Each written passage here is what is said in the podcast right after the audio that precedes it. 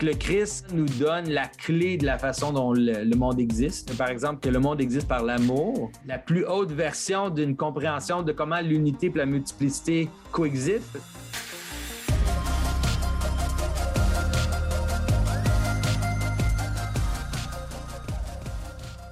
Bonjour et bienvenue à Parésia, votre balado qui prend le temps de penser.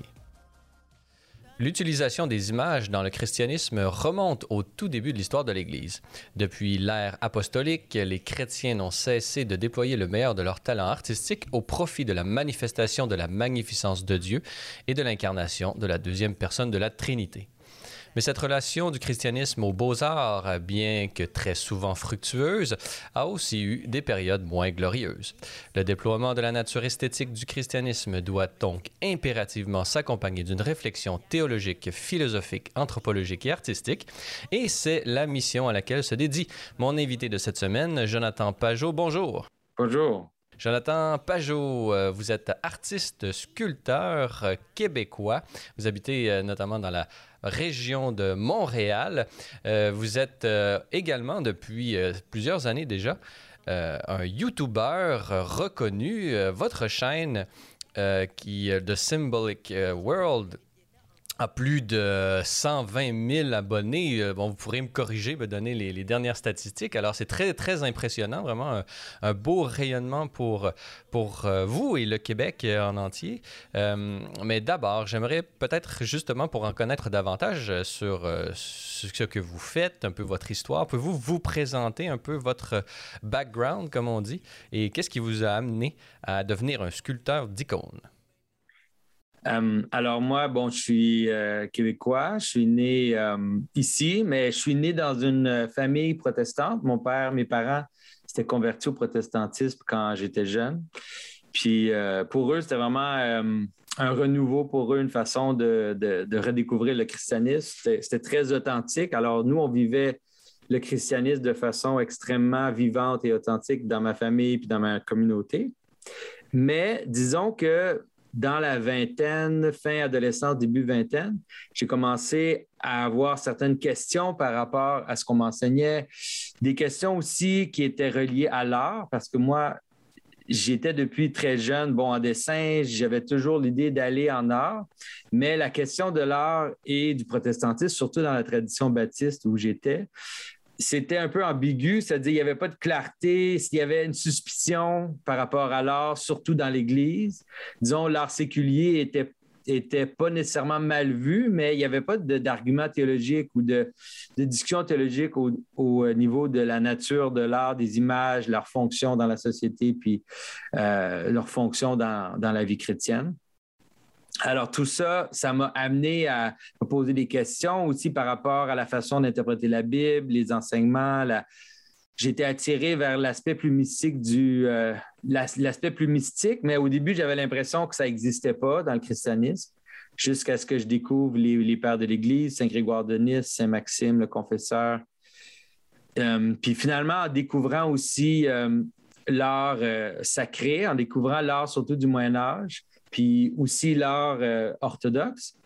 Je suis vraiment tombé en amour avec le langage que l'Église avait développé, disons, dans les premiers mille ans de, son existence. Un, langage qui n'était pas dicté de façon euh, canonique trop, trop, mais qui était, qui était vraiment émergent, mais qui avait atteint une sorte d'universalité qui est assez impressionnante, en fait, parce que à l'an 1000 ou à, juste, à l'an 1200, on, pouvait entrer dans une église euh, autant en Angleterre qu'en Syrie, puis on, trouve, on pourrait se reconnaître. On, se on se reconnaissait au niveau de l'architecture, on peut aussi se reconnaître au niveau de l'imagerie qui était trouvée dans l'Église. Alors, je suis vraiment tombé en amour avec ça. Ça, ça a réglé mon problème euh, artistique parce que je souffrais beaucoup. J'ai étudié en peinture d'art contemporain à Concordia. Puis malgré que je réussissais bien au niveau de mes cours, j'étais toujours un peu le mouton noir parce que j'essayais de faire quelque chose qui était qui reliait ma foi avec la pratique artistique, qui n'était pas cynique puis euh, un peu ironique la façon dont l'art contemporain l'est aujourd'hui. Puis finalement, toute cette découverte-là m'a vraiment euh, a comme réconcilié beaucoup des problèmes que j'avais au niveau, autant au niveau de ma foi qu'au niveau artistique. Puis ça m'a mené finalement à me convertir à l'orthodoxie en 2003. Puis tranquillement de découvrir que l'iconographie, c'était pour ma pratique artistique aussi, c'était une solution que, que je pouvais aborder. Puis, puis pour, en ce qui est de devenir sculpteur, c'est ça. Pourquoi je sculpte des icônes plutôt que peindre des icônes? C'est qu'au début, je voulais peindre des icônes. Moi, j'étais peintre à la base, mais il n'y avait pas de professeur disponible à l'époque, où il y en avait très peu. Puis, c'était vraiment urgent pour moi de faire des icônes. Et puis, mes parents ont, coupé un arbre dans la cour, un, tilleul, puis ils m'ont dit ah, on a entendu que ça sculpte cet arbre-là c'est comme ça que j'ai commencé. J'ai pris un morceau, un morceau d'arbre, une bûche avec des exactos puis des couteaux euh, vraiment un peu euh, chaotiques. J'ai sculpté une croix. C'était très difficile parce que je n'avais pas les bons outils. Mais c'est ça qui m'a comme lancé sur cette, euh, cette pratique-là, finalement. Et euh, je crois que vous avez également fait un passage euh, en Afrique. Pouvez-vous nous parler un peu de pourquoi est-ce que vous étiez euh, là-bas et un peu comment tout ça, l'univers religieux africain, chrétien, mais également, bon, il y a d'autres traditions, comment est-ce que ça vous a influencé? Bien, c'est-à-dire, quand j'ai eu un peu le genre de crise, disons, existentielle au niveau de l'art, mais c'était une crise plus profonde, c'est une crise un peu existentielle par rapport aussi à ma foi, par rapport à ma fonction dans le monde, qu'est-ce que je devais faire. Et mon épouse aussi. Mon épouse, depuis longtemps, avait envie de, de travailler à l'étranger dans un contexte un peu missionnaire, un peu humanitaire. Alors, moi aussi, dans ma crise euh, un peu existentielle, j'ai vu ça comme une possible solution pour trouver du sens un petit peu, pour me diriger d'une façon pour qui, pour moi, avait du sens. Alors, mon épouse et moi, on est allés travailler pendant sept ans en Afrique, quatre ans à Kinshasa, au Congo, puis trois ans au Kenya. Et puis, on travaillait avec des artisans en collaboration avec une compagnie qui s'appelle 10 000 villages qui commandait euh, des, objets de peu partout dans le monde avec des notions de commerce équitable, de travail fait à la main aussi, euh, pour supporter, disons, le travail culturel qui se faisait dans, les différents pays. Euh, alors pour moi, c'est sûr que c'était vraiment une façon de tomber vraiment dans la fabrication des objets parce que dans le monde d'art contemporain, c'est très, très abstrait. Ça se passe beaucoup dans, la tête. Euh, on dirait que les moyens de fabrication sont toujours secondaires, sont toujours utilitaires. Mais là, je suis vraiment tombé dans un monde là, de, de fabrication, des artisans assis sous des arbres avec des à sculpter des bûches et tout. Puis ça m'a vraiment guéri de mon euh, de mes prétentions d'art contemporain. Puis j'ai découvert aussi euh, de façon intéressante, il y avait des langages symboliques qui, qui étaient dans l'art africain, dans l'art congolais en particulier, parce qu'ils ont vraiment une tradition très riche et multiple euh, d'art tribaux. Euh, puis tout ça, ça m'a fait comprendre un peu c'était quoi un art traditionnel, un art qui est incarné dans une culture, un art aussi qui n'est pas seulement une sorte de, de jeu mental ou une sorte de plaisir esthétique, mais qui est vraiment intégré dans la culture, qui a une fonction puis euh, j'ai réussi à connecter ça pour moi avec l'iconographie. Les icônes dans l'Église ont vraiment une fonction. Ils ne sont, pas, euh, sont pas juste un travail d'imagination ou un travail d'expression personnelle, comme on aime beaucoup dire aujourd'hui, mais c'est vraiment un, outil dans la, dans la vie liturgique, un outil dans la vie de prière des gens. Puis pour moi, en fait, je trouvais ça attirant. Euh, il y a certaines personnes qui trouvent que c'est comme un art qui est plus bas, mais moi, c'était le contraire. Je voyais dans un art incarné quelque chose qui était dans la communauté. Je voyais ça comme une solution, en fait, au problème euh, du déracinement de l'art contemporain. C'est comme si un peu, le, on pourrait dire, la primitivité de de cette forme d'art avait également l'avantage d'être plus pure, disons ça, épurée, puisqu'elle permettait de redonner un contact plus direct avec disons, la nature fondamentalement religieuse de, de l'être humain. Voyez-vous euh, une façon de, justement, cet art euh, africain euh, permettait un recontact avec, la, justement, cette, disons, la, religiosité de l'homme qui n'est surtout pas en Afrique. On est vraiment encore dans un monde très, très sacral. Ou est-ce que est-ce qu'il y avait une façon de retrouver cet aspect vraiment de l'anthropologie religieuse? Oui, certainement. C'est-à-dire que pour moi, je le voyais beaucoup dans la fonction, c'est-à-dire que l'objet dans, la tradition africaine a des fonctions multiples, peut avoir une fonction qui est à la fois pratique et symbolique en même temps, une fonction qui est à la fois pratique et sacrée en même temps. Euh, puis ça, puis aussi, aussi dans la représentation, c'est-à-dire on est, on est souvent un peu dans la... On est quand même un peu envoûté jusqu'à aujourd'hui avec la notion de représentation euh, photographique euh, comme étant le standard de la représentation. Mais dans l'art africain, on trouve, on trouve vraiment des langages stylisés, des langages aussi euh, qui sont finalement plus comme une sorte d'algèbre visuelle. Puis, euh, ça mais pour moi, ça, aide à comprendre, à comprendre un peu la façon dont les anciens comprenaient l'art chrétien aussi, de, de créer des, des, structures visuelles qui sont, qui sont presque comme un algèbre. La façon dont les églises euh, représentent les images, disons dans les églises médiévales, comment les, dans l'espace, comment ils se, côtoient, comment ils se font comme des oppositions l'une envers l'autre ou des, des complémentarités. Euh, ou dans les manuscrits aussi, la façon dont ils créent des, structures géométriques, disons, avec une image au centre, avec quatre images sur les côtés, puis une relation de sens entre toutes ces images-là. C'est toutes des façons, une autre façon de comprendre la représentation visuelle, euh, puis ce que ça peut, la fonction que ça peut avoir. Puis tout ça, ça m'aidait à de plus en plus aimer l'art traditionnel face à, l'art contemporain, mais aussi l'art, euh, comme j'ai dit, l'art comme on le comprend dans la, culture populaire, comme l'idée de bien représenter les choses ou d'être capable de représenter ce qu'on voit. Euh, tout d'un coup, ce genre de critères-là, il, devenait un peu euh, sans conséquence pour moi. C'était plus ça qui est important. Et ça d'autant plus lorsqu'on pense souvent peut-être à certaines formes d'art contemporain qui n'ont euh, ni utilité ni sens. Donc on est à l'extrême opposé de certains arts contemporains qui mènent à un cul-de-sac symbolique d'une certaine façon.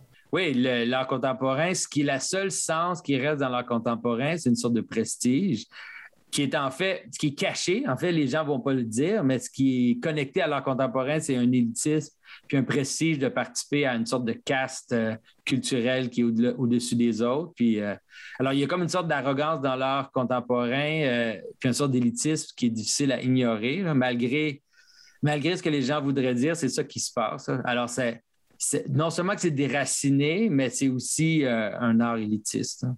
Euh, dans cet entretien, puisque, comme on l'a dit dans, le début de cette émission, vous êtes à la fois artiste euh, et, qui a vraiment une très grande expérience et qui a un grand bagage vraiment de, de, euh, style et, d'expérience sur lequel vous pouvez baser votre, votre art, mais c'est surtout sur ce sur quoi vous vous intéressez dans, dans l'univers YouTube que, que, et sur votre chaîne, que, que je cite son nom, The Symbolic World, qu'on peut trouver également sous le nom de Jonathan Pajot. 130 000 abonnés, euh, pour être plus précis, je le vois devant moi en ce moment même et euh, de cet univers, dans le fond, euh, du monde symbolique, la dimension symbolique du monde que vous analysez vraiment sous toutes ses coutures. Et j'imagine, en regardant votre, euh, production de vidéos se déployer, vous en avez pour des années et des années, puisqu'on n'a jamais terminé. On est, dans un monde assoiffé d'images et de sens. Et justement, peut-être que l'art est un des lieux où est-ce que tous vont pouvoir se rencontrer et dialoguer. C'est ce que vous essayez de faire. Parlez-nous un peu de, de cette idée du monde symbolique. Qu'est-ce que vous entendez par cette formule? Euh, ben, premièrement, je peux peut-être annoncer aussi aux gens que j'ai une chaîne francophone qui est moins populaire, bien sûr. Euh, ça s'appelle La vie symbolique, puis je le fais avec un, jeune euh, Québécois euh, qui s'appelle Jean-Philippe Marceau, qui est vraiment une, petite perle pour, pour nous, les Québécois. alors, ça, c'est quelque chose qui, mais c'est sûr qu'il y a beaucoup moins de vues qu'en anglais. Mon anglophone est beaucoup plus grand. Mais ce, ce qu'on pourrait comprendre par rapport à l'idée du monde symbolique, c'est on, on est vraiment à un moment intéressant dans l'histoire intellectuelle, aussi un peu dans toutes, les, toutes les différentes euh, endroits de recherche, que ce soit au niveau scientifique, au niveau psychologique, au niveau des, systèmes organisationnels, euh, il y a tout un, comme une sorte de problème à laquelle on arrive. C'est le problème de, l'émergence, le problème de la complexité, on pourrait dire. C'est que les gens arrivent au bout du matérialisme. Euh, ayant cru à une sorte de matérialisme, ils arrivent au problème de réaliser que la, les structures qui sont cachées derrière les objets qu'on rencontre ou les, systèmes qu'on rencontre sont très difficiles à, expliquer à partir d'en bas, disons, à partir des explications matérielles.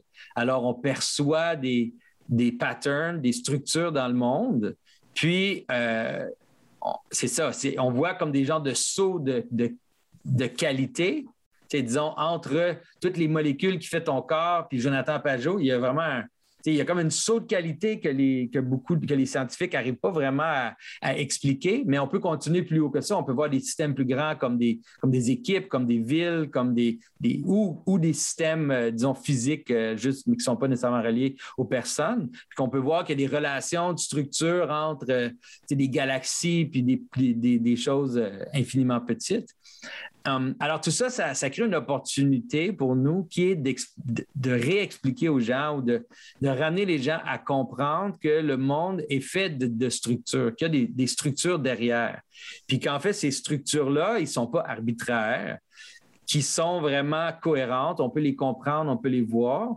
Puis après, une fois qu'on commence à les percevoir, on peut réaliser qu'elles sont inévitables. quand je dis qu'elles sont inévitables, c'est-à-dire une chose qui est arrivée dans l'époque moderne, c'est que d'une certaine façon, on pouvait percevoir les structures dans le comportement des animaux ou des structures dans le comportement euh, de l'eau qui coule, qui coule à travers une rivière. On peut, voir des structures dans ces comportements-là, mais on a voulu toujours s'abstraire de ça, nous. On a l'impression que les êtres humains, eux, ils n'ont pas de structure qui régit leur comportement. Euh, mais de plus en plus, cette façon-là de penser devient impossible. Puis, on peut expliquer aux gens les structures qui, aussi qui, sont notre comportement. Quand je dis ça, je parle de, de façon d'interagir entre nous, mais je parle aussi des histoires, je parle aussi des images, euh, la façon dont on prend des faits puis on les met ensemble pour donner, pour donner l'impression que tous ces faits-là sont reliés ensemble dans une histoire ou dans une unité, parce qu'il y a toujours des millions de faits qui se passent en même temps, comment qu'on fait pour en mettre en ligne un après l'autre pour créer ce qu'on appelle une histoire ou pour créer un, fait dans le temps qu'on peut contenir, disons. Euh, puis ensuite, une fois que les gens commencent à saisir ça, ce que j'essaie de leur montrer, c'est que la Bible, c'est ça. La tradition chrétienne, c'est ça. Le, premier chapitre de la Genèse décrit la structure de la réalité, surtout dans la Genèse, c'est des descriptions d'une structure de, la réalité. Puis le Christ, la même chose, le Christ constamment est en train de nous montrer la façon dont le monde fonctionne au niveau de sa structure euh, vraiment ontologique. Euh, puis les, les rituels, l'architecture, les images, tout ça, c'est pour aussi nous faire participer à cette réalité-là. Alors, j'essaie, j'essaie vraiment d'aider les gens à comprendre que, par exemple, l'Eucharistie, qui semble aux gens totalement absurde, disons, dans le monde moderne, mais toi, tu as des rituels comme ça dans ta vie de tous les jours. Quand tu serres la main de quelqu'un, quand tu lui dis bonjour, le fait qu'on quand on parle aux gens, on les regarde dans les yeux au lieu de regarder leurs pieds. On a plein, on est, on est entouré de rituels, de façons d'interagir les uns avec les autres. Puis, on a aussi des rituels sociaux, comment interagir entre nous. Puis, la plus haute version de ça, ben, c'est la liturgie. C'est vraiment l'espace sacré comme source de notre communauté, comme source de notre identité, puis la façon dont on interagit. Fait des processions, euh, tout ce qu'on fait, disons, dans l'espace religieux que les gens ont trouvé absurde dans, les, dans l'époque moderne, ça devient facile maintenant de leur montrer que non seulement que c'est pas absurde, mais c'est inévitable. On, sans ces rituels-là, on a tendance, on, on va vers la fragmentation. Autant que si tu parles avec ton ami, puis tu es constamment, tu lui regarder l'oreille, disons pendant cinq minutes, tu fais juste lui regarder son oreille, mais tu vas créer un conflit entre toi et ton ami, tu vas créer un, ça va briser la communication. Ou si tu, n'importe quoi que tu ferais, ou si tu te mets tes deux mains devant ton visage quand tu parles à la personne, ben ça va créer un conflit de, de, de, relation. Ben, c'est la même chose avec les rituels religieux. En enlevant les rituels religieux dans notre société, ce qu'on a fait, c'est qu'on a mené notre société vers une fragmentation, puis vers un, manque de sens finalement de la manière que je comprends, c'est comme si bon, la religiosité de l'homme en tant qu'homme, c'est-à-dire bon, indépendamment de toute révélation, est religieux de par lui-même et donc il va euh, d'une certaine façon euh, avoir un rapport et, avec, avec le monde réel et c'est ce que vous montrez en disant que bon, il y a des patterns et on ne peut pas s'en sortir de cette religiosité. D'une certaine façon, la révélation chrétienne et la ritualisation de ces éléments euh, vient les rendre d'une certaine façon plus civilisés civilisé vient civiliser d'une certaine façon. On pourrait employer ce terme ou sophistiqué. c'est plus sophistiqué. Est-ce que c'est seulement une sophistication de la religiosité ou il y a, vraiment un saut euh, substantiel qui se fait euh, de la ritualité naturelle à la religieuse, à la ritualité chrétienne, euh, disons, et bon, ecclésiale dans la liturgie? Ben, moi, la, façon, la meilleure façon pour moi de le comprendre, c'est que la, religiosité est, inévitable dans l'être humain. Puis, ce qu'on voit dans, le, dans la révélation chrétienne, c'est une sorte d'apogée, de, une solution, disons, à certains problèmes que la religiosité pose ou certains problèmes que l'exister en commun pose, exister ensemble pose. Euh, fait que le Christ, le, finalement, nous donne la clé de la façon dont le, monde existe, vraiment. C'est pas du tout un. C'est vraiment une clé qui, nous, est comme la, plus haute révélation, la notion de, par exemple, que le, monde existe par l'amour. C'est quelque chose qui maintenant nous semble totalement banal aujourd'hui, mais qui finalement est la plus haute version d'une compréhension de comment l'unité et la multiplicité coexistent. C'est ça le problème, dans le fond. Le problème, c'est comment il peut avoir plein de gens ensemble, puis en même temps que c'est une chose. Comment, que comment qu'une famille peut être une chose, mais en même temps être plusieurs individus? Alors, on a tendance, comme être humain, à tirer des fois trop fort d'un côté ou de l'autre, à vouloir absorber la multiplicité dans l'unité ou bien pour vouloir euh, attaquer la multiplicité pour affirmer la, attaquer l'unité pour affirmer la multiplicité. Même en politique, on le voit toujours. Là, ils parlent de centralisation à décentralisation à l'intérieur de 10 ans. Là, puis ils ne réalisent pas qu'ils sont juste en train de causer les mêmes problèmes une fois après l'autre. Mais ce, qui, ce que finalement le Christ nous offre, c'est vraiment un peu un mystère sur la façon dont l'amour est la solution, cette espèce de, de mouvement entre l'unité et la multiplicité euh, dans la Trinité elle-même, mais aussi dans la communion des saints, euh, dans notre relation avec la tête, le corps et la tête dans l'Église. Toutes ces images-là, c'est vraiment pour moi la plus haute révélation de, la façon dont la réalité fonctionne, mais aussi par rapport au problème de l'identité, parce qu'un des, problèmes de l'identité, c'est bien sûr le, fait que toute identité exclut on le sait parce qu'on n'arrête pas d'en parler aujourd'hui. C'est juste de ça qu'on parle d'ailleurs dans notre société. Une chose ne peut pas être et ne pas être en même temps sous le même rapport, comme on enseignait en, en logique. si je suis une chose, je ne peux pas être une autre chose en même temps et sous le même rapport. Alors, ça, c'est sûr que c'est quelque chose qui est, totalement inévitable, mais qui peut aussi créer des, problèmes nécessairement. Euh, on le sait, c'est un peu la cause de toute la, la violence ou de toutes les guerres. C'est toujours ce problème-là de comment de pouvoir cohérer ensemble, puis en même temps d'éviter le problème que c'est que les différentes unités viennent se rentrer en conflit les unes avec les autres, ou bien qu'à l'intérieur d'un groupe, on a tendance à éliminer ou à marginaliser euh, certaines personnes ou certains aspects. Puis la notion de sacrifice de soi que le Christ apporte, c'est vraiment la, la solution ultime à ce problème-là. C'est-à-dire que finalement, oui, il y a une nécessité de sacrifier, il y a une nécessité d'éliminer certains aspects pour cohérer ensemble, mais la meilleure façon de le faire, c'est de faire en soi, puis aussi de le faire en nous par rapport aux autres, c'est-à-dire de toujours se voir comme celui qui devrait être sacrifié, disons, de sacrifier nos propres intérêts personnels plutôt que de vouloir sacrifier, euh, comme on faisait avant, disons, dans le monde païen, sacrifier l'étranger, sacrifier le, le bizarre, disons. Donc, se sacrifier soi-même pour le bien commun, pour un bien plus grand, c'est pas une négation de soi lorsqu'on on, s'insère dans cette logique. Cette logique-là, elle, est, assumée par, le Christ lui-même lorsqu'il, euh, bon, d'abord par la kénose, lorsqu'il descend euh, sur terre, d'une certaine façon, il s'incarne par l'entremise de, euh, de, la Vierge Marie. Et bon, à la fin, quand, quand il meurt sur la croix, il assume cette mort pour nous. Donc, il y a vraiment une logique comme ça. Est-ce que on peut, euh, est-ce que c'est possible euh, ou réalisable de penser que cette, euh, ce sacrifice de soi pour un bien plus grand puisse être réalisé indépendamment de la grâce de Dieu? Ça, c'est une grande question, mais selon vous, Jonathan Pajot, est-ce que c'est possible ou est-ce que c'est une sainteté laïque? Est-elle possible ou est-ce que c'est vraiment un mirage de penser qu'on peut vivre cet idéal sans, sans la grâce et indépendamment d'une référence au moins au Christ lui-même? Bien, comment moi je pense que c'est inévitable. Moi je pense toujours que le Christ il révèle il, révèle la, la, façon dont le monde fonctionne vraiment. Alors le sacrifice de soi c'est comme si le Christ nous, révèle que le sacrifice de soi, il existe toujours à une petite échelle. Il, existe toujours. C'est inévitable. Il faut. si tu veux avoir une équipe de hockey, Bien, il faut que les joueurs, chaque joueur, il faut qu'ils sacrifient un aspect de leur volonté, un aspect de leur désir, un aspect de leurs euh, intérêts pour d'autres choses, dans le but de cohérer ensemble puis de travailler vers un but. c'est comme si ça nous démontre que le sacrifice était un aspect nécessaire à la réalité. Toute, toute, forme de cohésion doit inclure un sacrifice.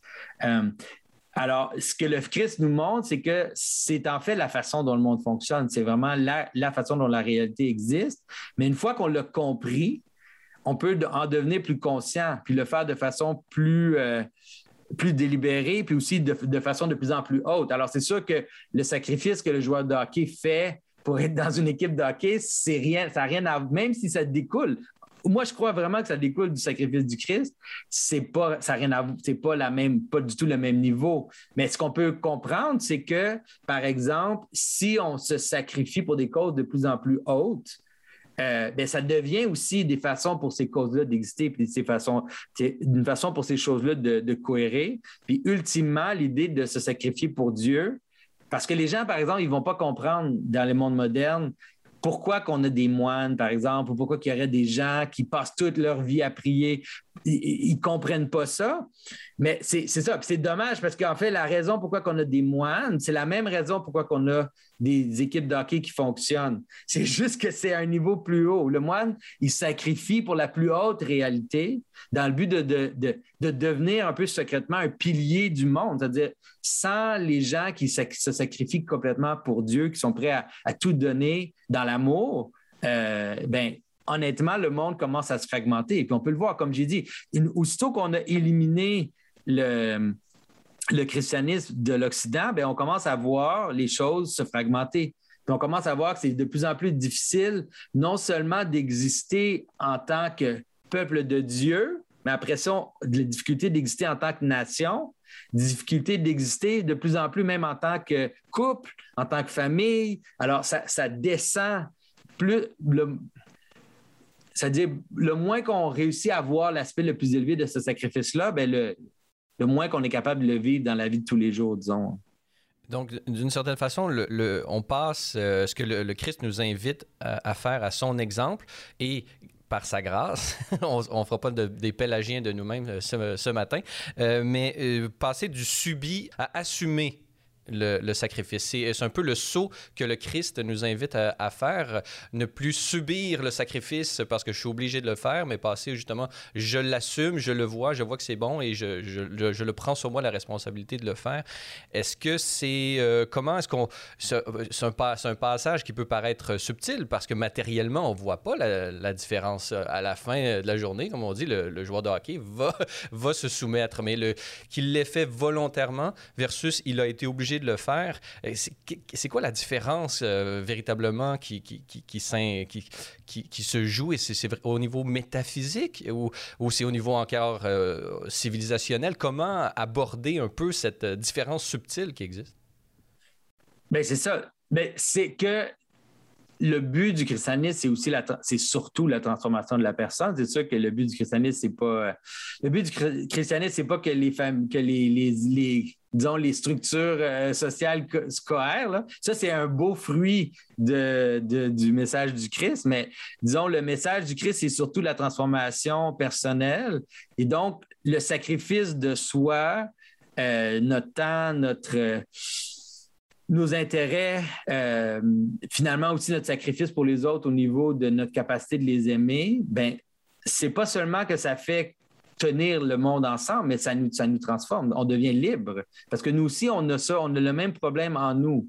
sais, on a plein d'affaires en nous, on a, on a plein de, on a plein de passions qui nous, euh, nous tirent de tous les côtés, plein de désirs, plein de péchés, plein de choses en nous qui nous, qui nous déchirent. Puis finalement, la voie de l'amour, ben, c'est non seulement que ça nous rapproche des autres, mais ça crée aussi une unité en nous. Quand on lit les témoignages des, saints, les témoignages des pères d'Église, on voit qu'ils arrivent à un point où ils sont libres de leur passion. Ils sont plus totalement des esclaves de toutes ces pensées-là qui nous, qui nous, qui mènent sur nous. Fait que ça a vraiment un côté, euh, comme j'ai dit, c'est ça. C'est pas juste un genre d'outil social, mais c'est vraiment euh, une, façon de s'approcher de Dieu n'est-on pas euh, tombé souvent dans ce piège de prendre le fruit, euh, c'est-à-dire le fruit accidentel, l'accident, c'est-à-dire la, cohésion sociale, la, beauté civilisationnelle qui a émergé du christianisme, comme la fin même du christianisme? Est-ce que euh, ça a été un peu les, utopies de la chrétienté, mais bon, plus, plus récemment, bon, les utopies, bon, on pourrait penser au marxisme, qui est une version sécularisée, mais quand même, on a confondre le bien spirituel la nature spirituelle du christianisme avec justement les, fruits qu'il occasionnait par, euh, par accident. Est-ce que c'est pas un piège dans lequel euh, les chrétiens sont tombés souvent euh, dans l'histoire, selon vous, Jonathan Pajot? Oui, oui, c'est sûr que c'est non seulement que c'est un piège, mais je pense que c'est la nature de la chute elle-même. C'est, toujours la nature de voir un, un, un, bien qui est pas un, qui est bien, mais un bien secondaire, puis le confondre avec le bien ultime c'est sûr que c'est vraiment comme, c'est ce qu'Adam et Ève ont fait dans le jardin, c'est la tour de Babel, c'est toutes les, images de, désirer quelque chose, les fruits de quelque chose sans vraiment être attaché à la source. Euh, c'est quoi? C'est Chesterton qui disait que qu'au moment où il s'est quand il s'est converti puis a commencé à porter son attention la plus haute à Dieu, et là, tout d'un coup, les choses qui étaient ce qui, le rendait un peu esclave avant, de prendre un bon repas avec des amis, de prendre une coupe de vin, tout d'un coup, il était vraiment capable de les apprécier parce que il n'était pas obsédé par ces choses-là. Il ne pas, il s'attachait pas aux, biens secondaires. On voit même dans les relations humaines, si on est trop attaché même aux gens autour de nous, de façon euh, qu'on veut être avec eux, qu'on veut absolument euh, euh, ça peut être négatif. Ça peut vraiment être négatif. Il faut, si on s'attache premièrement à Dieu, alors là, l'amour qu'on va avoir pour les autres, puis les relations qu'on va avoir avec les autres vont être beaucoup plus équilibrées et plus saines que si on, tu sais, comme tomber en amour, nous, on, a tellement tendance à penser que dans la, dans la, culture moderne, que c'est, euh, que c'est quelque chose de positif, mais ça peut être extrêmement euh, douloureux. Tu sais, ça peut vraiment te, te déchirer parce que le bien-aimé est tellement euh, désiré que même l'avoir, c'est pas assez. Il y a comme une sorte de, d'impossibilité là, mais si tranquillité, comme par exemple, comme dans Dante, on voit que, notre amour pour les choses et notre amour pour Dieu tranquillement est transcendé vers le, plus grand bien, bien là, on peut voir toutes les autres choses dans leur propre place, là, tous les fruits de ça dans, au bon endroit.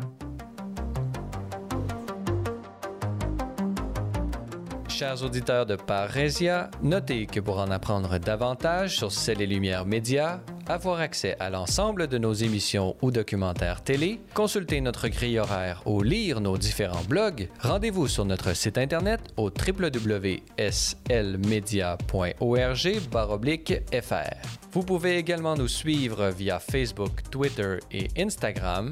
Grand merci à tous ceux qui veulent bien nous laisser un commentaire sur votre plateforme balado préférée ou en s'engageant par leur mention j'aime ou leur partage. Enfin, notez que l'apostolat C'est les Média ne serait possible sans votre contribution financière. Pour faire un don, visitez notre site web au www.slmedia.org/fr où vous y trouverez toutes les informations sur nos différents programmes de soutien financier. Nous émettons des reçus pour fin d'impôt. Merci à l'avance pour votre générosité.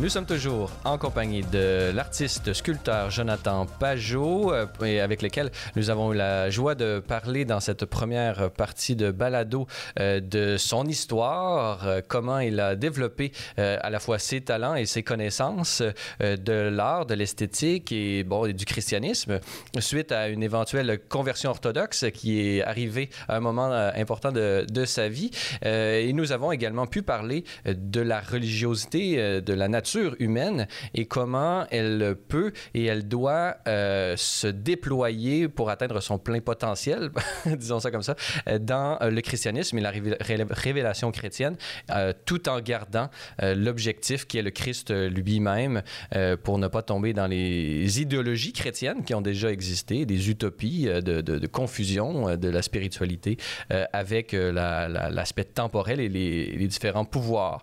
mais dans cette deuxième partie de balado, j'aimerais discuter avec vous, si vous le permettez, de ce que nous enseigne la révélation chrétienne, le Christ lui-même, son incarnation, sur comment faire, comment produire de l'art. Qu'est-ce que, est-ce qu'il y a une esthétique présente dans les, dans les évangiles selon vous? Jonathan Pajot.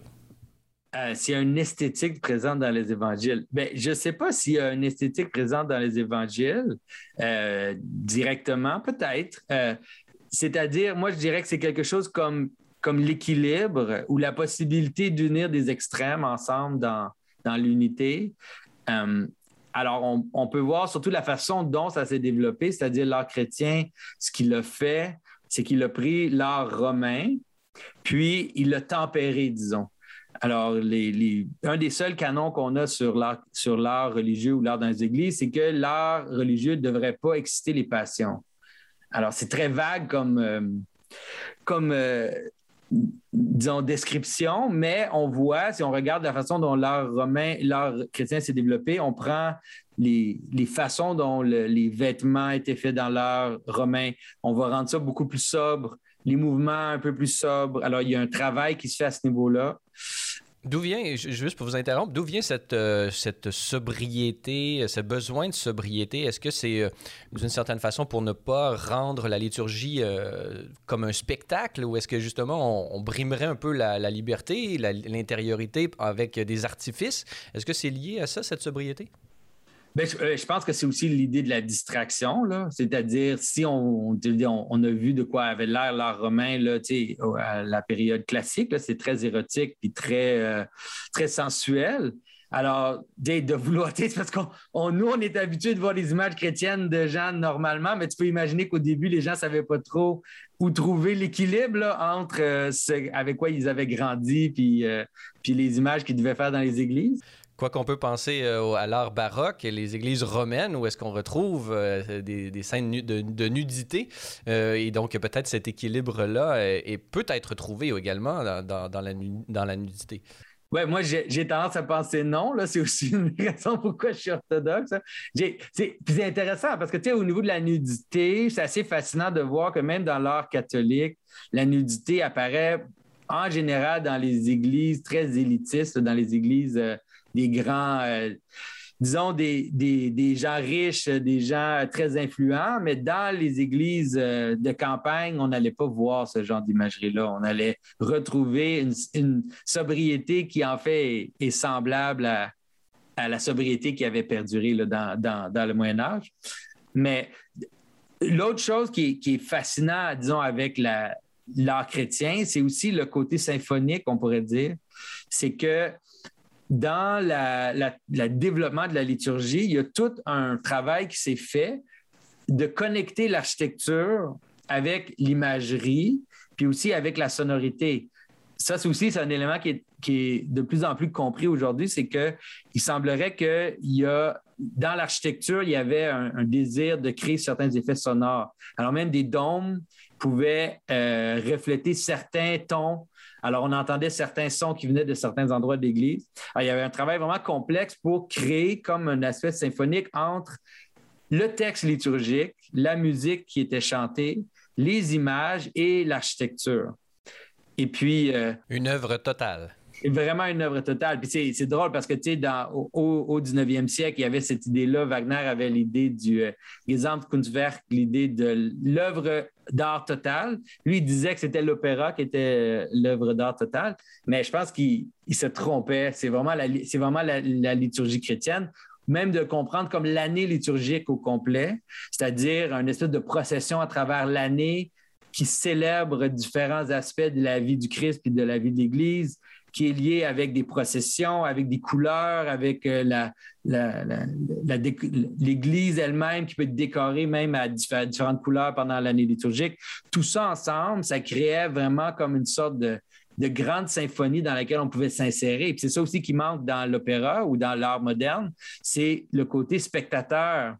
On a tendance à penser à l'art comme quelque chose qu'on regarde de l'extérieur.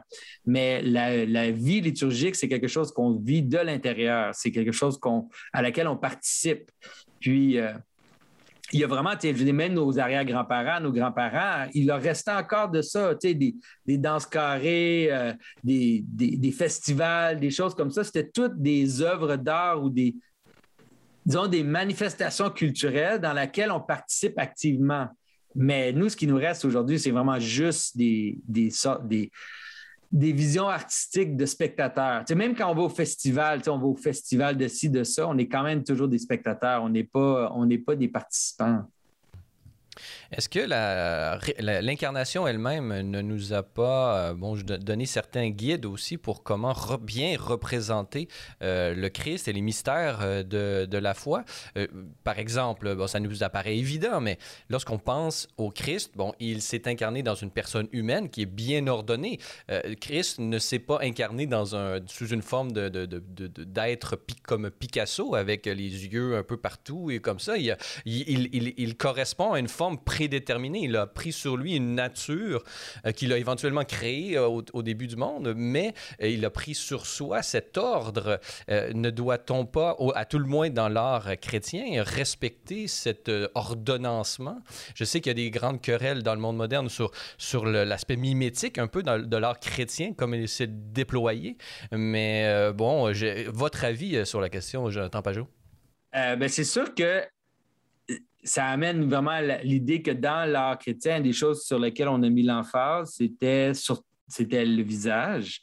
Parce que pour cette raison-là, c'est-à-dire le Christ, non seulement qui a restauré, qui nous a donné une image de Dieu euh, dans sa personne, mais il a restauré aussi l'image de Dieu dans l'homme. Alors l'homme devient aussi le véhicule par lequel on peut euh, mais même que c'est, d'aimer ton prochain, de rencontrer le Christ dans ton prochain, l'image de l'homme devient l'image centrale du, christianisme.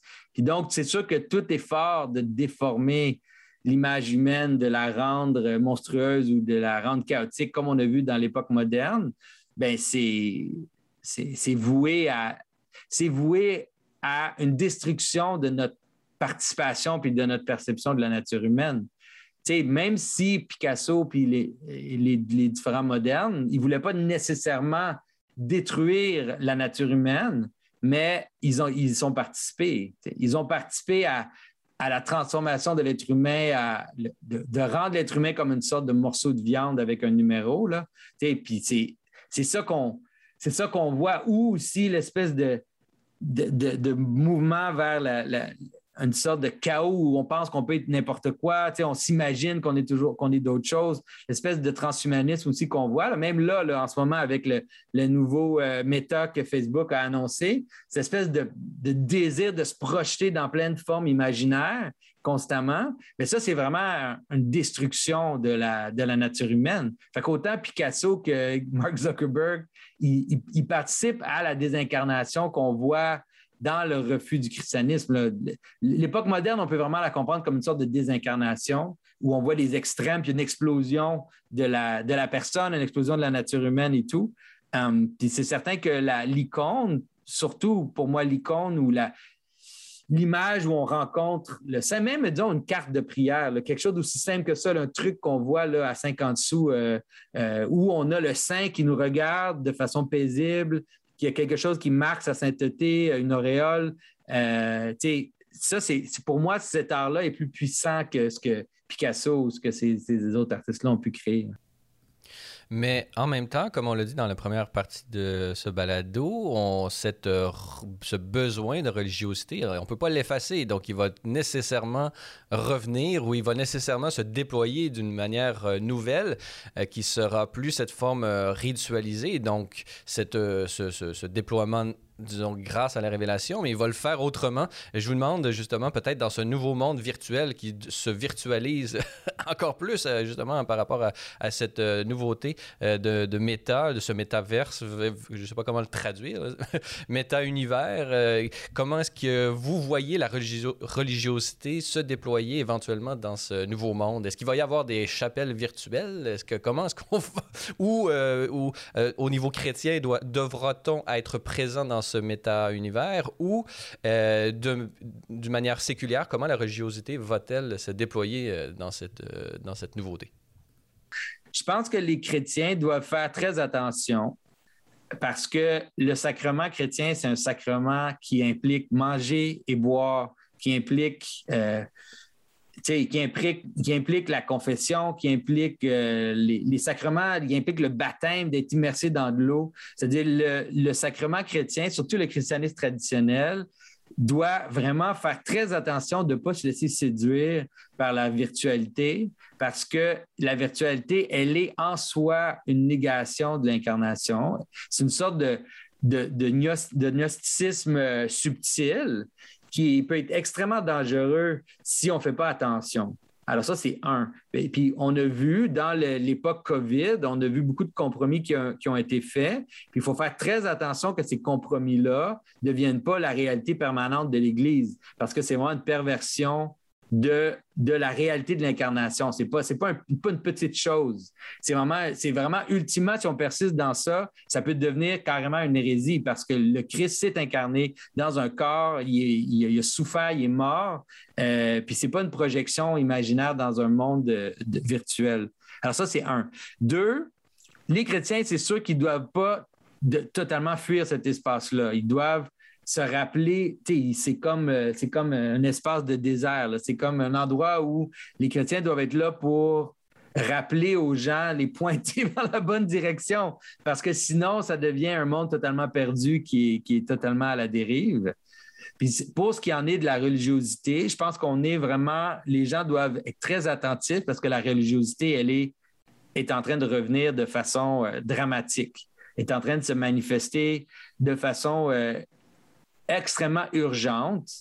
Et puis, on va le voir de plus en plus. On va voir, par exemple, des rituels sociaux. Alors, il faut, faut par exemple, regarder la façon dont, en ce moment, un geste médical est en train de devenir une, un marqueur d'identité, un marqueur de participation à la société. Alors, il faut être attentif à ça parce que on, les gens tombent vraiment dans cette façon de voir le monde-là où tout d'un coup, l'idée de, pas, de se faire vacciner ou pas, pas se faire vacciner, c'est l'équivalent à tes grands-parents qui avaient quelqu'un qui ne se faisait pas baptiser. Vraiment, c'est exactement l'équivalent de ça.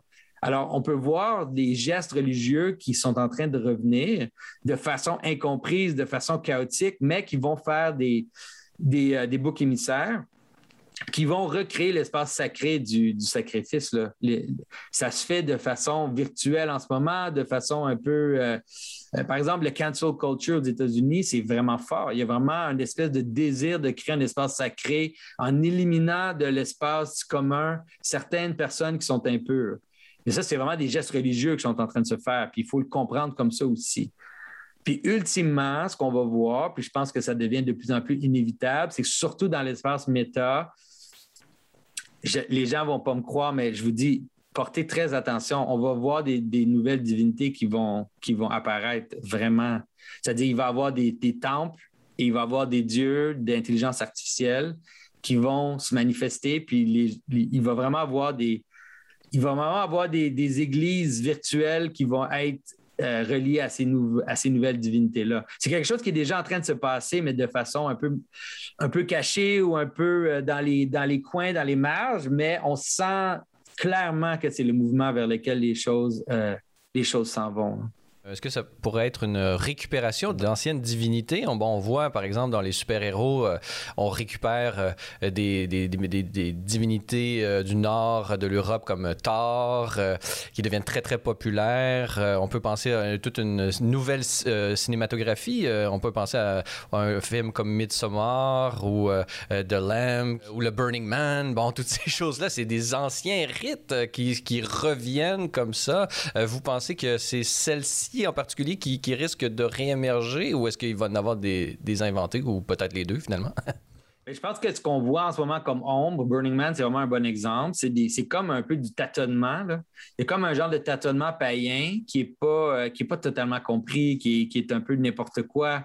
Euh, on voit la même chose aussi, par exemple, dans l'esthétique des, des super-héros, dans, dans l'obsession que les gens ont pour des personnages euh, de, de, fiction, par exemple Star Wars ou les, différents, les différentes propriétés populaires en ce moment, Harry Potter, tout ça. Là. Les, gens, les gens essayent de participer de plus en plus, mais c'est difficile parce que c'est très limité comme participation. On sent la, une sorte de on sent une aliénation quand même. Si on essaie de penser qu'on est dans le monde Star Wars, on n'est pas dans le monde Star Wars. Mais tu vois, le, monde méta va pouvoir amener les gens plus proches de ce genre d'expérience-là.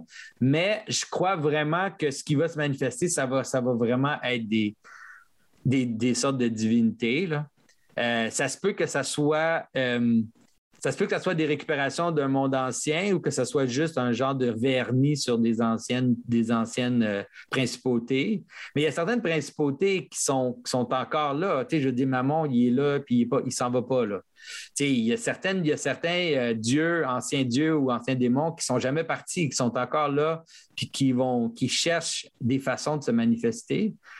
puis ça crée vraiment ça crée vraiment des opportunités pour ça. Mais l'intelligence artificielle, c'est vraiment, pour moi, le, pire endroit. J'ai vraiment l'impression qu'on est en train de créer un corps pour un dieu. parce que souvent, les gens me demandent, c'est super intéressant, souvent les gens me demandent, est-ce que l'intelligence artificielle va être réellement intelligente ou est-ce que ça va être comme une illusion? Puis la, la vérité, c'est qu'on c'est pas grave. Un ou l'autre, ça ne change rien. Si les gens pensent que c'est intelligent, c'est assez pour créer un, vraiment le genre de culte qui pourrait se, tourner autour de l'intelligence artificielle. C'est déjà, les gens le font déjà. Tu sais, je veux dire, euh, Google te connaît peut-être plus que toi, tu te connais. Puis avec ce qu'ils ont sur nous, toute l'information qu'ils ont sur nous, ça peut agir carrément comme une sorte de diseuse de bonne aventure. Là. Tu, tu peux aller sur Google, puis quand tu commences à écrire la phrase que tu lui demandais, il devine ce que tu veux dire parce qu'il te connaît. Mais ça, c'est tellement dangereux. Ça veut dire que les gens se confient de plus en plus à l'intelligence artificielle. Puis les gens existent, projettent leur existence dans cette intelligence artificielle-là ou dans ces intelligences artificielles-là. Mais ça, c'est juste un début. Une fois qu'on va être immersé dans l'espace totalement, ben là, tout d'un coup, euh, j'ai vu euh, récemment, même de façon totalement épeurante, BBC ont fait une petite capsule sur l'utilisation de l'intelligence artificielle dans la religion. Puis il y avait carrément un temple euh, bouddhiste où les gens allaient, puis ils allaient rencontrer un, bodhisattva qui était un robot, qui était un robot. Il y avait un robot devant eux, puis le robot les adressait, puis le robot leur parlait, puis les gens, pour eux, c'était comme une statue euh, de, leur, euh, de leur divinité. Tu. Oh, c'était, c'est vraiment épeurant. Puis même dans les églises, dans les églises catholiques, il y a des aides aux prières euh, digitales parce que là, il n'y a plus de prêtre. Fait que là, les gens vont devant une machine, un genre de petite statue, puis la statue leur parle, puis les aide à prier, puis à, tout ça. C'est, c'est vraiment, disons que moi, j'étais surpris qu'on ait rendu aussi loin. Mais comme j'ai dit, c'est rien encore. Dans, juste cinq ans, ça va, être, euh, ça va être comme un autre niveau de ce genre de choses-là. Pour revenir sur la question de l'intelligence, ben, je pense qu'il y a une question de mots, parce que si on se réfère bon, à la tradition philosophique héritée d'Aristote, l'aristotélisme et tout, bon, l'intelligence, c'est quelque c'est une façon de parler d'une dimension immatérielle de l'être humain. Donc, euh, au sens strict, euh, l'intelligence artificielle est impossible puisqu'on a puisque seul un être euh, doué d'une âme spirituelle peut être intelligent, c'est-à-dire atteindre le concept, tandis que une intelligence purement matérielle comme celle des animaux est incapable de se hisser jusqu'au concept. Donc, euh, traditionnellement, je pense que la philosophie, euh, bon, aristotélico-thomiste euh, a tout ce qu'il faut, tout faut pour réfuter cette, cette, bon, ce fantasme de l'intelligence artificielle, mais quand même, par analogie, l'intelligence artificielle a d'énormes dangers et, mais aussi des opportunités comment, euh, dans cet univers néo-païen virtualisé, concevoir euh, l'évangélisation? Doit-on revisiter les grands évangélisateurs euh, Méthode et Cyril, par exemple, de l'Europe, qui ont dû côtoyer, ou bon, même les premiers chrétiens euh, ou les juifs qui avaient affaire à, toutes ces divinités, euh, Baal et, compagnie.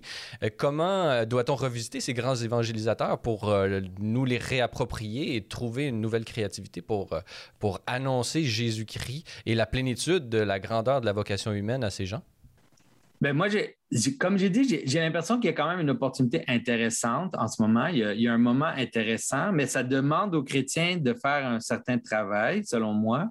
Ça demande aux chrétiens d'abandonner le d'abandonner l'illusion rationaliste dans laquelle on s'est laissé aller depuis des siècles, puis l'espèce de glissement euh, progressif vers euh, une genre de matérialisme avec une, histoire euh, plaquée par-dessus. D'être essentiellement des matérialistes qui croient que Jésus est mort pour nos péchés, ça marche, ça marche plus. Là. Euh, puis une des choses que moi, je vois qui fonctionne très bien, qui fonctionne de façon assez forte, c'est de parler de ça. Moi, je parle constamment des principautés. Je, parle constamment de la façon des anges des, villes, les anges des différents aspects de la réalité. Comme les anciens chrétiens croyaient qu'il y avait une hiérarchie d'êtres entre nous et Dieu, puis qu'il y avait aussi des êtres intelligents qui étaient déchus puis qui étaient là pour nous distraire puis pour nous, nous déchirer, ben on peut parler de ça maintenant aujourd'hui, même à des matérialistes, puis ils commencent à comprendre à cause de toutes ces questions-là de complexité puis des problèmes de qualité émergente, ben, tu peux dire ben, une ville, ça a carrément des qualités émergentes. On peut les distinguer. On peut distinguer une ville d'une autre et qu'on peut, qu'on peut reconnaître, disons, l'ange de, de New York ou l'ange de, Paris. Euh, Puis c'est pas du tout arbitraire, c'est vraiment quelque chose de réel.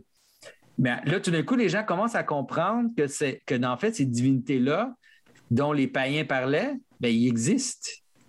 ils existent, ces divinités-là. C'est juste que ce que le christianisme nous montre, c'est que pour que le monde soit cohérent, il faut que les êtres intermédiaires entre l'absolu puis nous, il faut qu'ils soient reliés ensemble puis pointés vers l'absolu. Mais s'ils si, cherchent l'attention pour eux-mêmes ou ils essayent de, se défaire de l'absolu, ben, à ce moment-là, ils tombent puis ils deviennent des distractions, des dangers. Puis c'est là qu'on voit toutes les divinités païennes comme étant des réalités qu'on ne peut pas totalement nier, mais qui étaient en fait des démons, comme les, comme les premiers chrétiens disaient. Comme le pape François, euh, je pense que depuis, euh, depuis l'époque moderne, il n'y a pas eu un pape qui a parlé autant du, démon et du diable et de sa présence dans notre monde. Donc je pense que lui aussi avait compris euh, la logique que vous nous déployez en ce moment. Oui, mais c'est aussi peut-être d'aider. Moi, ce que j'essaie de faire, c'est d'aider les modernes à le comprendre. Parce que souvent, quand on utilise le langage juste narratif au début, ou le langage seulement, disons, on pourrait dire mythologique du christianisme, tu sais, de, langage qu'on utilise pour parler des anges, mais là, tout d'un coup, les gens, ils décrochent, ils s'appuient. C'est quoi des êtres avec des ailes qui flottent dans les airs? C'est des matérialistes, alors ils, il, conçoit un peu comme, tu as souvent déjà entendu des gens qui parlent des, aides dans d'autres dimensions et tout. C'est toujours super matérialiste. C'est comme, euh, comme une version euh, Star Trek de la spiritualité. Alors, il faut, il faut tranquillement, il faut quand même aider les gens à casser leur, perception parce que là, sans ça, ils n'arrivent pas à le voir. Ils pensent que Dieu, c'est juste un bonhomme sur un nuage. Ils pensent que, tu sais, toutes les, les façons dont ils présentent, euh, qui attaquent le christianisme. Mais, disons, aider les gens à comprendre que il y a nécessairement des intelligences intermédiaires, puis il y a nécessairement des intelligences qui sont plus hautes que les êtres humains, sinon on ne pourrait pas exister ensemble. C'est comment il peut y avoir une équipe s'il n'y a pas d'intelligence qui transcende l'individu? Ça ne serait pas possible. Fait que, même au niveau philosophique, d'utiliser des arguments euh, philosophiques qui sont, sont chez, Thomas d'Aquin ou sont dans les pères d'Église, ça peut aider les gens à se dire, OK, pour moi, c'est quoi un ange? C'est quoi un Dieu, un petit Dieu? Puis là, ça veut, non seulement qu'ils sont inévitables, mais il faut faire attention à à, qui on donne l'attention, pour quelles raisons. Parce que tout le monde adore quelque chose. Tout le monde adore des dieux, c'est juste que la majorité des gens, ils s'en rendent pas compte. Mais d'aider les gens à comprendre ça, ça peut, ça peut vraiment les aider à saisir de quoi on parle, puis pourquoi la tradition chrétienne, c'est la seule solution aux problèmes, à tes problèmes personnels, mais aussi aller aux problèmes autour de toi. Que le Christ, finalement, il vient rassembler tout ça ensemble dans l'incarnation, puis, que la croix, c'est pas arbitraire, c'est vraiment. L'histoire du Christ, c'est objectivement une synthèse des histoires mythologiques qu'on voit avant le christianisme. Puis, je peux passer, je peux amener les gens à travers chaque étape pour qu'ils comprennent, euh, mais que c'est vraiment, c'est pas du tout, euh, c'est ça, c'est pas quelque chose d'arbitraire ou d'accidentel. De, c'est vraiment ça ça correspond, cette religiosité inhérente à l'être humain, elle découle de, la de sa propre création à l'image et à la ressemblance de Dieu. Donc, il a un désir qui correspond à, la réponse. Euh, et déjà, la complémentarité entre la création et la rédemption, vraiment, c'est quelque chose d'aujourd'hui qui est très, très important. On a mis de côté un peu cette théologie de la, de la création, selon vous, au sein du christianisme à cause de ce rationalisme? Ben, je pense que les gens, à cause de, des théories de l'évolution, le Big Bang, toutes ces théories-là, ils sont devenus gênés. Ils ont, commencé à être gênés, disons, de la, Genèse, puis des premiers chapitres de la Genèse. Puis je peux comprendre, je peux avoir de la compassion pour, pour les gens qui devaient vivre avec ces, ce genre d'attaque-là et tout, mais il y a des façons de redécouvrir ces textes-là le premier chapitre de la Genèse, c'est un bijou incroyable. tout le monde devrait le connaître par cœur, devrait connaître le, récit de création par cœur. C'est incroyable ce qui est là pour nous aider à saisir euh, l'expérience humaine puis le monde dans lequel on vit. C'est incroyable. On n'est pas obligé de le voir comme une description scientifique, mais quand on comprend que le monde existe à travers des intelligences, qui existe à travers aussi à travers la conscience humaine, à travers l'expérience humaine, mais là, tout d'un coup, la, description scientifique, elle n'est pas primaire. C'est pas c'est pas celle qui contient le plus de, réalité puis le plus de vérité. Que la description de quelque chose comme le premier chapitre de la Genèse, contient beaucoup plus de réalité que une formule mathématique qui me dit euh, en combien de secondes les molécules, les, atomes se sont séparés dans le Big Bang. Ça, ça ne te donne pas de façon de vivre, ça. ça te donne juste un genre de description euh, d'un phénomène auquel tu n'as pas accès. Euh, en terminant, puisque c'est tout le temps que nous avons à notre disposition, euh, Jonathan Pajot, euh, quels sont les, signes d'espérance que vous voyez dans, votre ministère de YouTuber et peut-être dans les mouvements intellectuels qui, émergent en ce moment également? Parallèlement à cette néopaganisation du monde, il y a une néo-christianisation du monde que, auquel vous participez. Parlez-nous un peu comment, quels sont les signes d'espérance et quels signes voyez-vous concrètement dans votre ministère au quotidien? D'espérance pour euh, euh, justement le, bien de, nos sociétés et le bien spirituel des âmes auxquelles vous vous adressez. Mais moi, j'ai l'impression que les jeunes, en ce moment, étrangement, surtout les jeunes hommes en ce moment, ils sont particulièrement aptes à entendre les choses dont je parle en ce moment, dont je vous parle moi, j'ai allé à une conférence en Floride il y a peut-être un mois et demi où j'étais, je parlais à un, diocèse euh, orthodoxe là-bas. il y avait une centaine de prêtres à peu près avec les évêques qui étaient là. Puis tous les prêtres m'ont dit que depuis un an, ils ont plus de catéchumènes qu'ils n'ont jamais eu dans l'histoire de leur Église. Euh, puis c'est tout le même profil. C'est tous des jeunes entre 20 et 35, euh, des jeunes qui, qui, voient que le monde il manque de sens, que les choses sont, que le, tissu politique est en train de s'éroder, que le tissu social est en train de s'éroder. Puis ils, arrivent à travers. C'est souvent des nouveaux athées. Hein. C'est souvent des gens qui jusqu'à il y a 3-4 ans, ils mettent Dawkins, puis toute cette, équipe-là, et Chins et tout. Puis là, maintenant, ils ont compris, disons, de quoi ça parle, premièrement, la religion. Puis ils sont, non seulement qu'ils viennent comme catéchumènes, mais ils sont en feu. Ils sont super, ils sont super enthousiastes. Nous, à Montréal, on a en ce moment une vingtaine dans l'Église orthodoxe de jeunes, de jeunes hommes là, dans exactement le 20 à 35 à peu près qui sont euh, extrêmement euh, excités puis qui sont impliqués et tout. Alors, on espère voir de plus en plus de ça euh, se manifester au Québec, c'est toujours un peu plus lent, mais on espère de voir de plus en plus de ça au Québec aussi. Eh bien, c'est ce qu'on nous souhaite, euh, un apostolat qui va porter euh, de beaux fruits euh, pour non seulement le bien des personnes auxquelles vous, vous adressez, mais également pour la, société tout entière et la hiérarchie, jusqu'à la hiérarchie des, des anges et jusqu'à Dieu lui-même. Jonathan Pajot, je rappelle que vous êtes artiste, sculpteur et YouTuber. Vous avez une chaîne YouTube très populaire je, et dont elle porte le titre de Symbolic World, où vous parlez surtout en anglais, mais vous avez également une autre chaîne, Jonathan Pajot, qui peut être retrouvée et qui est sur YouTube et qui est en français celle-ci et qui vraiment mérite d'être découverte et popularisée. Alors, Jonathan Pajot, merci beaucoup d'avoir été avec nous et j'espère qu'on va pouvoir se, reparler euh, dans les prochaines années et vraiment voir le beau cheminement que, nos ministères mutuels pourront produire. Alors, Jonathan Perjot, merci beaucoup d'avoir été avec nous. merci, merci pour l'opportunité. Voilà, c'est tout pour notre balado de cette semaine. N'hésitez pas à communiquer avec nous via Facebook ou Twitter si vous avez des questions ou commentaires concernant nos thèmes ou nos invités. C'est toujours un plaisir de vous lire et d'entendre vos réactions. La semaine prochaine à Parésia, on parle du livre Tu es don, la théologie du corps pour les jeunes avec l'auteur et directeur d'Ignis au Canada, Alex Deschaines. Parésia, une production Celle et Lumière Média. Je suis Francis Denis et n'oubliez pas que la parésia de la foi doit correspondre l'audace de la raison. Allez, bonne semaine.